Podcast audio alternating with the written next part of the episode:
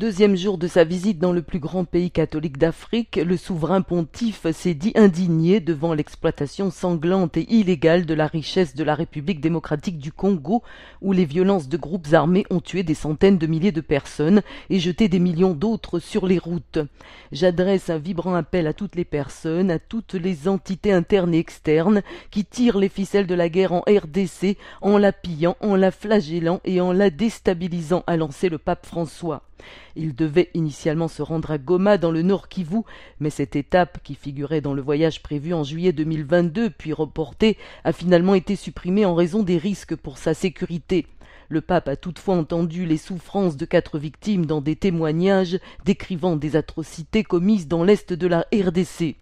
Il s'agit du cinquième voyage sur le continent africain du chef de l'Église catholique depuis son élection en 2013.